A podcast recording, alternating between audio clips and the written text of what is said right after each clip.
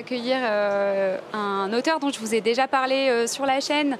beaucoup, on en a aussi parlé dans l'émission Popcorn avec Domingo, qui était très chouette. Et c'est Jim Bishop, ouais, ouais qui est l'auteur de Lettres perdues, mais aussi plus récemment de Mon ami Pierrot, du coup. Et, euh, et, je suis bah, trop contente de te rencontrer. On s'est déjà vu hier, mais franchement, j'ai tout particulièrement apprécié tes bandes dessinées. Et j'ai abîmé le contour. Merci. Merci, c'est gentil. du coup, ouais, j'ai plein de questions. j'ai plein de questions à, te poser concernant tes bandes dessinées. Déjà, ça se passe le festival pour toi là? Ouais, c'est cool. Il y a du monde. Il y a vraiment beaucoup de monde en plus dans le festival de manière globale. Et euh, non, très cool le festival. Trop bien. Vraiment très bien. Donc t'enchaînes les dédicaces, je te suis sur Instagram et je vois qu'au début t'es tout pimpant, tout pompé up, je te fais des dédicaces de folie, vas-y que je te fais les personnages en détail et tout, et puis après euh, t'es tout fébrile. Bah là déjà, je sais pas si ça s'entend, mais j'ai plus beaucoup de voix. Ouais. Ce qui fait super froid dehors et donc euh, chaud froid. Enfin, mais sinon ouais, les dédicaces, c'est vrai que ça, ça demande beaucoup d'énergie aussi et voilà. Ben oui, normal. C'est des sacrées journées. Voilà, jusqu'à demain, du coup. Tu repars demain, toi? Moi, j'habite à Angoulême. Ah, mais oui, c'est vrai, on en a parlé en plus, bien sûr, évidemment. Euh, du coup, oui, j'ai pas mal de, questions. Bah, on va plutôt se concentrer sur mon ami Pierrot, puisque c'est la dernière BD euh, que tu as sortie à date, même si j'ai quand même quelques questions sur, euh, sur L'être perdu. Est-ce que tu pourrais nous pitcher la BD Alors, c'est l'histoire de Cléa, qui euh, rêve d'être danseuse et qui en fait euh, veut vivre un rêve, euh, voilà, veut vivre son rêve. Sauf que ben elle est promise à un autre personnage qui s'appelle Berthier. Elle est promise à une vie un peu rangée, etc. Mais de, de princesse, enfin de, de, la haute et voilà, tout, ça, de comtesse. Et en fait, dans la rue, par hasard, va, Pierrot va avoir son dévolu sur elle et puis et en fait, il va lui faire, comment dire, réfléchir sur ses envies et c'est ce qu'elle a, vraiment envie de faire. En fait, ses vraies envies, c'est d'être libre. Et Pierrot incarne euh, cette liberté. Du coup, il va l'embarquer avec, euh, euh, lui. Et du coup, va, une histoire d'amour va, va, se développer. Et en fait, après, il va se passer plein de choses entre eux. Et après, je peux pas tout dire, sinon. Non, euh, bah non, faut pas tout, spoiler non plus. Il va se passer plein de choses. Il va se passer plein d'aventures euh, euh, et on va suivre ces personnages tout du long de la bande dessinée. Moi, j'ai vraiment adoré mon ami Pierrot. J'ai trouvé que c'était que c'était très chouette et je me demandais quel a été ton processus créatif, ton process créatif quand tu as créé la BD. Comment tu l'as pensé? Déjà, j'ai plus ou moins vécu des choses un peu compliquées de ce côté-là je ne vais pas aller en détail, mais ça part quand même d'un sentiment de vécu. Et après, moi, j'avais envie de. Euh, enfin, moi, là-bas, je fais de la BD pour faire imaginer des univers et faire de la fiction. Et du coup, euh, bah, j'ai eu envie de raconter une histoire, un personnage, euh, une histoire d'amour comme ça qui, qui tourne, voilà, dans une certaine direction. Et puis, en fait, cette BD, je l'avais. Pierrot, j'avais l'idée avant l'être perdu, en fait. Ah oui, c'est vrai Ouais, j'avais l'idée avant. Et en fait, il y avait une première version qui n'a vraiment rien à voir, euh, rien à voir avec celle-là, qui a été retravaillée. En fait, en, en faisant l'être perdu, ça m'a permis de mûrir aussi dans la manière de raconter une histoire. Et, euh, en fait, ça donne ce qu'elle est. Voilà. D'accord.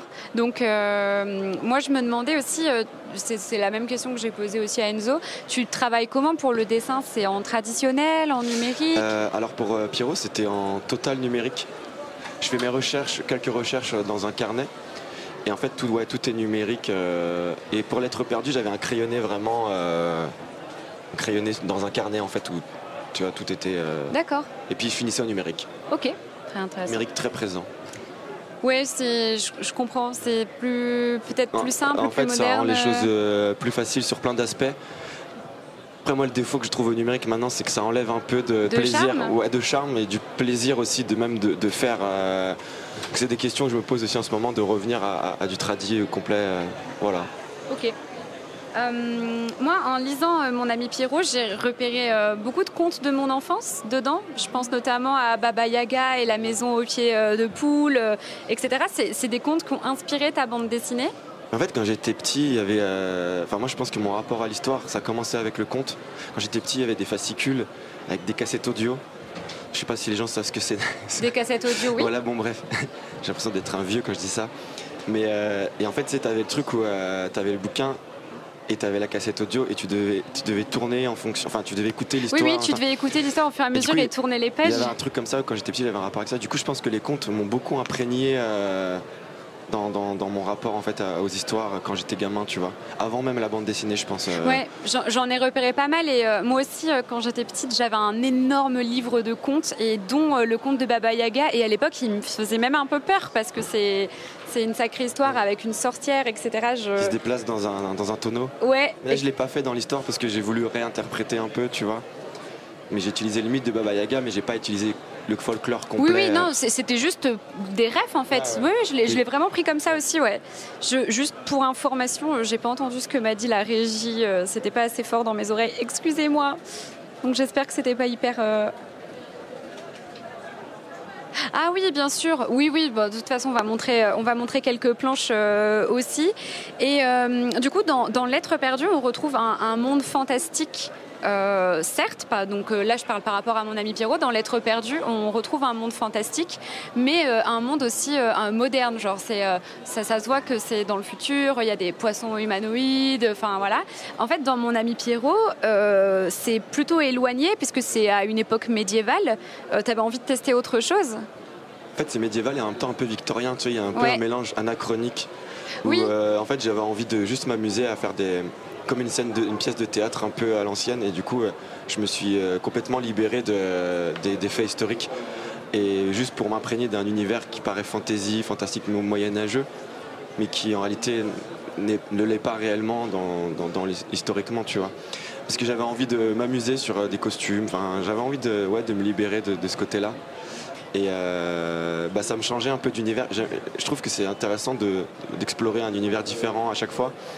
Pour pouvoir même se renouveler, euh, redonner de l'envie à faire des, bouquins. Quoi. Ouais, moi j'ai trouvé ça très chouette. Je me suis dit en fait ça reste euh, du fantastique, mais ça se passe à un autre moment et on n'arrive pas tout à fait à le situer dans le temps non plus. Ouais, non, c'est complètement anachronique. C'est pour ça j'ai dit médiéval, mais je me suis non, mais dit. Bien fait, c'était le bon terme. Sûr. Et en fait, je viens de capter parce que là j'ai ouvert une planche au hasard au début et c'est fou comme euh, au début, ta palette de couleurs, elle est moins vive que. Oui, elle est plus grise. Après, ouais. C'était volontaire ça. Pour, ouais, je viens, je viens de capter ça en ouvrant au hasard en, fait. au début, je voulais que ça soit gris pour montrer son, sa vie un peu euh, froide, un peu, sans saveur. Euh. Et en fait, sa vie, elle devient colorée, même s'il se passe des choses un peu rudes, elle est vivante au moins. Tu vois. Et, et c'était ça que je voulais signifier avec les couleurs. Et euh, on, d'ailleurs, on m'a menti, j'ai appris un truc en faisant, des recherches, en faisant des recherches pour mon ami Pierrot. Euh, on m'a dit qu'en fait, ça parlait pas vraiment d'amitié et de personnes qui cherchent à se réchauffer. Mon ami Pierrot la contine. Ah oui. Et du coup, euh, ouais, je me, j'ai, réalisé en fait que ça parlait d'autre chose. Tu, le savais en appelant oui, ta BD bah, comme ça. Bah, oui, oui, carrément. Bah, c'était une des grosses inspi en fait. Je oui, en fait, euh, la cantine, mon ami Pierrot, au clair de la lune, du coup. Ouais. En fait, elle a deux, euh, elle a deux sens. Elle a le sens, voilà, euh, premier, et en fait, c'était. Il y a plein de sens symboliques, voilà, qu'on va pas développer ici, mais un peu grivois, voilà. oui, oui, bah, c'est blindé de sous-entendus sexuels, quoi. Ouais, voilà, pour faire simple. Exactement. Et en fait, la BD, elle a un peu cet aspect-là, de parler de l'enfance, mais avec des rapports comme ça euh, à l'amour et, au sexe. Euh, oui, ben, en fait on le ressent euh, plutôt bien, c'est cohérent de, l'avoir appelé comme ça avec cette explication. en lisant ta bande dessinée, j'ai beaucoup pensé au studio Ghibli. J'imagine que c'est une inspiration majeure pour toi? Alors c'est une inspiration majeure, c'est vrai, mais, mais complètement inconsciente en fait. C'est-à-dire que, ben, en fait, je, Miyazaki, je le voyais comme un guide. Genre, j'ai plein, j'ai quasiment tous ses livres chez moi mais jamais je m'avouais que j'étais fan. Et c'est vraiment en travaillant sur les bouquins et, me rendre compte à quel point euh, ça m'a influencé que en fait je me dis ah si en fait je suis fan et, et oui en fait c'est c'est ouais c'est majeur je pense. J'ai eu euh, l'impression de mm. vivre une espèce de revamp euh, du château ambulant avec, un avec une autre histoire bien sûr hein, mais et un Aoru euh, un peu plus compliqué. Ouais, exactement, un peu plus toxique. Bah, en fait, Aoru aussi, hein, il a son côté toxique. Dans, dans le château ambulant, finalement, ils vont pas au bout de. Enfin, c'est pas qu'il va pas au bout, mais c'est que il est. On l'explore moins le personnage. Oui, ça que complètement. Je, suis d'accord. Et, du coup, c'est quoi ton Ghibli préféré? Ah, alors ça a changé euh, avec le temps. Avant, c'était Princesse Mononoke. Oui. C'est marrant, on en a euh, parlé tout à l'heure aussi de Princesse Mononoke. Et avec le temps, c'est devenu Porco Rosso. Ah oui. Quand j'étais gamin, j'aimais pas du tout. Je sais pas pourquoi. Mais il est un peu plus adulte, Porco Rosso, je pense. il a moins ce côté. Euh, et c'est aussi en fait d'avoir découvert, parce que tu vois, Miyazaki, il avait. Euh, il l'avait dessiné sur une trentaine de pages, l'histoire entière de Porco Rosso. Et je pense que l'avoir découvert en manga, ça m'a, ça m'a fait prendre une autre dimension en fait sur ce, sur ce film. Et euh, maintenant, je l'adore. Et en top 2, je dirais euh, Mononoke, ouais, du coup. Ouais, Qui garde quand même sa place sur le podium. Moi, c'est Nausicaa, mon préféré. Ah oui, je l'adore. Les musiques sont folles. Euh, visuellement, je trouve ça très classe. D'ailleurs, le manga euh, je me demande s'il n'est pas édité chez Glénat là en tête. Si, si, hein, c'est ça. Hein ouais. Et il est vraiment. Je sais pas si tu l'as lu, mais ça. Euh, oui, oui. Ah ouais, il est génial. Ouais, bah, je, galère un peu à lire du manga en fait parce que je suis pas habituée, je suis trop habituée à la BD. Du coup, je lis tout le temps dans le mauvais sens, c'est insupportable. Donc ça me fatigue beaucoup, mais euh, mais j'y arrive, je m'en sors, je m'en tire. Donc ok pour ton pour ton Ghibli préféré. J'ai trouvé euh, mon ami Pierrot euh, peu conventionnel en termes de mise en page, notamment, pas que. Euh, parfois, il y a de très grandes cases, parfois, il y en a des très très petites. Ça apporte quoi la taille des cases à, ton écriture ah.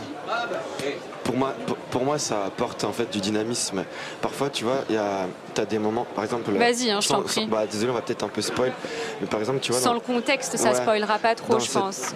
Dans cette scène-là, pour moi, ah là, c'est vraiment une scène spoil. Pour moi, tu vois, là, j'ai vraiment joué avec les cases pour en fait euh, resserrer sur le visage de Pierrot, mais en fait montrer que là, en fait, il s'enferme dans un personnage. Enfin, c'est un peu des pensées un peu inconscientes, mais pour moi, ça crée une émotion le fait de resserrer la case et en fait, il y a une espèce de. Il est écrasé par le jugement un peu de. De Cléa. tu vois, à ce moment-là. Et, euh, et, en fait, pour moi, ça impose ça quand je l'écris. Euh, et, ça arrive souvent. Dans Lettres perdues, il y a beaucoup plus de, jeux de cases comme ça. Mais, euh, j'adore du coup parce qu'on le ressent vachement. Il y a un moment donné aussi où il y a des toutes petites cases minuscules qui deviennent de plus en petites, plus en plus petites ça, parfois. Vers la fin, ouais. Je crois, ouais. Vers la fin, pareil, c'est, tu vois, ça hop, c'est vers là. c'est juste avant ça. Voilà, ouais, où, voilà. là où en fait, tu vois, en fait, on voit le temps qui passe. Là, ça, ça crée plutôt, on va dire, une ellipse. Ça, ça, j'ai trouvé ça très. Et, du coup, tu vois, c'est le temps qui passe, et puis en fait, ça devient un peu, voilà, tous ces, tous ces filoches un petit peu, et puis après, tu reviens sur une grosse case et on retourne, on retourne dans le présent, tu vois. Et euh, du coup, en fait, de jouer avec les cases comme ça, ça joue avec le temps et la rythmique en fait dans la narration. Bah, c'est vrai qu'en en fait, dans la bande dessinée, euh, par rapport euh, au roman ou quoi, tu peux pas faire des longs laïus sur le contexte, sur comment se sentent les personnages, etc. Du coup, du coup, ça peut passer par la narration où finalement, c'est le lecteur qui va aussi projeter des émotions personnelles et l'imagination. Parfois inconsciemment, mais juste. Euh, Exactement. Bah, ça, se sent énormément. Je l'ai vachement senti pendant la lecture. En tout cas, j'ai trouvé que c'était un très très bon moyen euh, de sortir des cases comme ça. Je pense notamment aussi à plein de, de grandes pages, euh, celle où il y a le cœur de, ah Cléa, justement. elle, est, elle est folle celle-ci, mm. je l'ai trouvée très belle, je l'ai regardée euh, pendant très longtemps, je, trouve que tu es vraiment très très douée. Merci. Et euh, du coup, les émotions de tes personnages, que ça soit dans Mon ami Pierrot ou euh, dans L'être perdu, je trouve qu'elles sont dépeintes et décrites de manière très juste. Tout, tout, ce qu'ils ressentent, le fait aussi que tout soit pas très manichéen, etc. toi, la, la BD, c'est un peu une catharsis émotionnelle pour toi, non? Ouais, complètement en vrai. Et euh, j'avoue que je me sers de, la fiction pour euh, faire mes euh, thérapies. et, ça, se ressent. Mais en réalité, ça marche vraiment. Ce qui est ça qui est dingue, vraiment, c'est sur ces deux bouquins, j'ai laissé énormément de choses en termes de catharsis et je pensais pas ce côté magique de réellement laisser quelque chose émotionnellement dans un bouquin et en fait de me dire ah ok c'est plus un problème maintenant. Ouais c'est ça genre en fait tu le dessines tu c'est une expiation quoi genre tu... je le sors vraiment euh, littéralement en fait tu le sors de toi et du coup euh, et, ça ça t'a aidé c'est libérateur. Oui vraiment genre vrai. Euh, ah mais vraiment. Et, pendant le process du coup des bouquins c'est aussi très très dur parce que du coup je, je vis plein de choses en tu dois le revivre ouais je revis beaucoup de choses le refaire Honnêtement, Pierrot, j'étais malade. Euh, enfin, je me sentais très mal, tu vois. Et à un moment donné, je me suis dit, ok, mon prochain bouquin, je veux qu'il ait moins de dimension émotionnelle parce que c'est trop dur en fait à gérer. C'est une charge émotionnelle énorme en fait de mettre coucher sur papier ce que tu ressens à l'intérieur. Et à un moment donné, je me suis dit, ah, j'ai envie de respirer là pour mon prochain parce que tu peux donner sans forcément toujours être donner tes tripes et d'être à donf comme ça dans un bouquin, tu vois. Peut-être partir sur quelque chose de plus, léger. Ouais, carrément. Donc voilà, oui, effectivement. Ça peut faire du bien, en effet, de toute façon. Ta BD, euh, donc euh, mon ami Pierrot, elle parle d'amour, elle parle de magie, elle parle de liberté aussi. C'est vraiment des thèmes euh, qui sont majeurs dans la BD. Le personnage de Cléa, elle veut désespérément se libérer de ses chaînes, comme tu l'as dit quand tu as pitché la BD au début. Elle est promise à Berthier, c'est ça? Voilà, c'est une jeune femme de bonne famille, enfin une jeune fille de bonne famille. Elle aimerait être danseuse, mais sa mère, elle est en mode ah non, tu feras pas ça. Et puis au final, enfin Pierrot arrive et, et et l'embarque en fait et littéralement la kidnappe euh, et, presque presque en fait hein. elle, est, elle, veut, elle, le veut bien hein, mais, voilà, euh, et, en fait on se rend compte que même avec lui c'est on, dirait qu'elle elle, elle, euh, elle, se libère pas vraiment de ses chaînes. C'est un sujet dont tu voulais parler dans la BD le, la liberté l'enfermement? Bah ouais l'emprise l'emprise. en fait de, quelqu'un qui, qui en fait t'empêche d'être libre et juste par une présence, tu vois. Donc c'est des chaînes qui sont imaginaires, mais qui existent en fait. Et, euh, et en fait, je voulais parler de l'emprise qu'a un personnage, enfin une personne sur un, mais aussi tout un modèle, une société qui a une emprise aussi sur, sur toi, parce qu'en réalité, elle n'est pas libre aussi bien vis-à-vis de Pierrot, mais aussi bien de sa vie, de ses parents. En fait, même quand elle croit l'être, euh, elle l'est pas vraiment, en fait. Et c'est vraiment, il y a un moment où elle est vraiment libre quand elle choisit finalement elle-même ce qu'elle veut. Oui. Et elle est plus sous euh, l'emprise de qui que ce soit. Et c'est et c'est ça en fait euh, que je voulais exprimer ouais, dans, ce bouquin. C'était une trame narrative que tu avais en tête dès le début euh Non, en fait elle a, elle a vachement évolué. Ouais. Je te dis au début, la, la, première version était vraiment différente. Oui. Mais c'était une version qui existait avant l'être perdu. Et en fait, en fait, ce qui est drôle, c'est que la trame ressemblait à celle de l'être perdu dans la première il y avait les, les switches, tu vois, il y avait des trucs qui revenaient avec l'enfance aussi. Et, en fait, je me suis pas rendu compte tout de suite. Et c'est quand j'ai fini l'être perdu, je me suis dit, ah, c'est ah, marrant, la structure, elle ressemble à ce que je voulais faire dans Pyro. Et je me dis, ça veut dire que j'ai encore un thème à explorer. Et j'ai voulu euh, voilà, enchaîner avec celui-là et, l'amener différemment, du coup. Ok. Euh, Pierrot, il est accompagné d'une chimère, un hibou à tête de chat. Et il s'appelle Schrödinger. T'es passionné de physique quantique ou tu voulais juste faire un clin d'œil C'est. je suis euh, passionné de manière très amateur de physique quantique, exactement. Et, euh, en fait, c'est vrai? Oui, c'est vrai. Ah, mais d'accord, moi, c'était... moi je pensais ah que ça allait dire c'est une ref, mais en Pas fait. du tout, euh, non, non, je, regarde énormément de.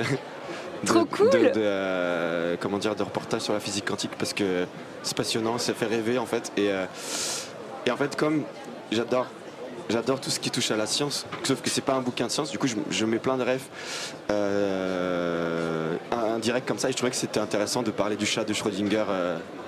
En fait, ça peut intéresser les gens à, la, quantique aussi. Si vous, si vous cherchez Schrödinger, ce que c'est, c'est une expérience de pensée.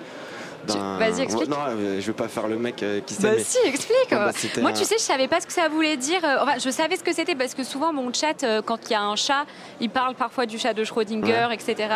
Et en fait, quand je l'ai vu dans ta BD, je me suis dit, bah, je sais ce que c'est de nom, mais je sais pas vraiment ce que c'est. Du coup, je suis allée me renseigner sur Internet, etc.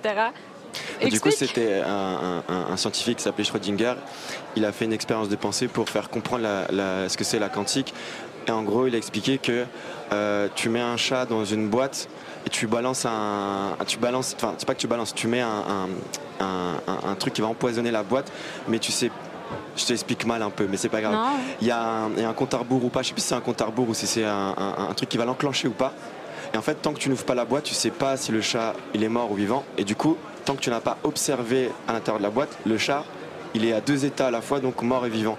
Et en fait, il a expliqué cette expérience de, cette expérience de pensée pour parler de l'état de la matière qui est en fait à la fois euh, euh, corpusculaire, ondulatoire, qui a bon voilà, c'est impressionnant dans un délire. Non, mais c'est intéressant. Mais en fait, la matière a plusieurs états et euh, bon, je suis pas un expert après, moi je suis amateur et, je regarde beaucoup de vidéos sur ça, voilà. Ok.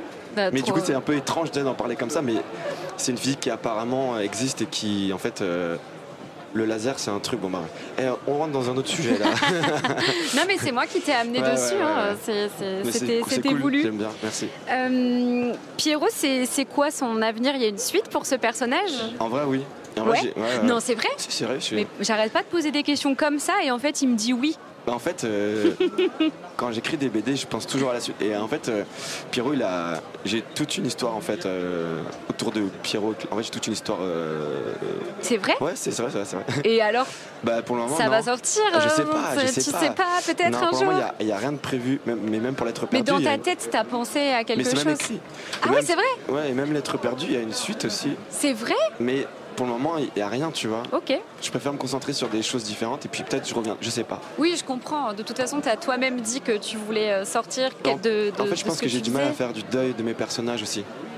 Ben justement, on en parlait euh, ce matin euh, pour Bergère Guerrière. Tu sais, c'est en quatre tomes, ça se termine et tu dis au revoir à tes personnages que tu as construits, avec, lequel avec lesquels tu as passé du temps, etc.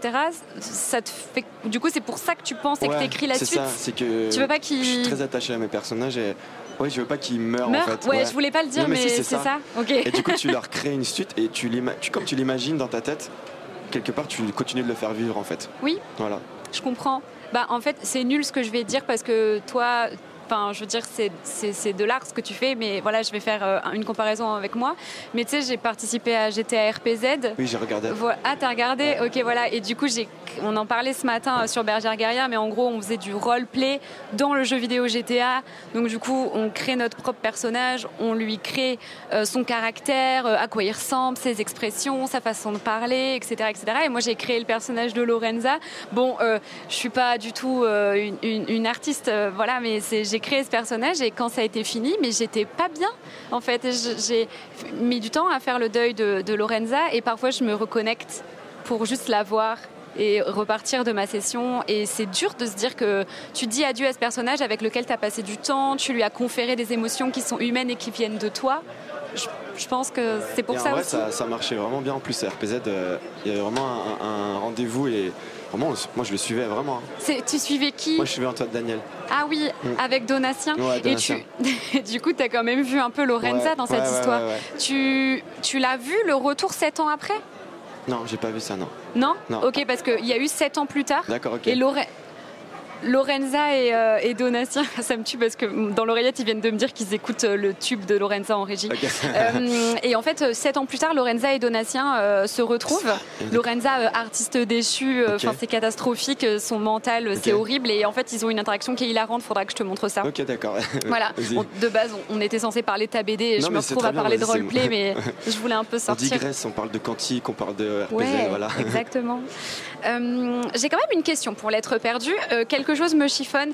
Le pélican, la Péli, qui accompagne le héros euh, Yod, euh, peut-être que tu veux présenter l'être perdu parce que tu as présenté euh, Sushi? Bah, L'être perdu, du coup, c'est ma BD qui est sortie avant Pierrot. Donc c'est l'histoire de Yod qui, bah, je vais l'ouvrir, j'aime bien l'ouvrir pour le présenter. Voilà, qui attend une lettre en fait tous les jours. Et en fait, les lettres sont livrées par des poissons clowns qui font des blagues parce que c'est des poissons clowns, donc ils font des blagues. Et en fait, euh, tous les jours, il dit oui, j'ai ta lettre. Ah non, finalement, je l'ai pas, MDR. Euh, et, en fait, euh, Yod, il en a marre. Du coup, il décide de prendre. déjà, déjà, il va voir chez, ses voisins qui sont des, des, planches. des planches, voilà, des bois. et du bois. Et à un moment donné, il en a marre parce que sa lettre n'arrive pas. Et il décide de prendre sa voiture et de chercher la lettre perdue. Donc voilà. Et il rencontre Frangine et là, l'aventure prend une autre direction. Euh, voilà, ça se passe au bord de la mer, etc. C'est des couleurs qui sont très acidulées. C'est très chouette. bah, tu vois, c'est comme tout à l'heure, tu, tu parlais des couleurs.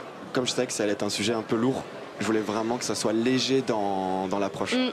En, vrai, ce que j'ai dit à mon chat quand j'ai parlé de l'être perdu, c'est ne vous spoilez pas plus que ce que Jim vient de vous expliquer et juste achetez la BD et lisez-la. Euh, sans regarder plus loin parce que j'ai même pas envie de, de, dire de quoi ça parle tellement je trouve que c'est très bien amené. C'est du génie en vrai. J'ai trouvé ça génial.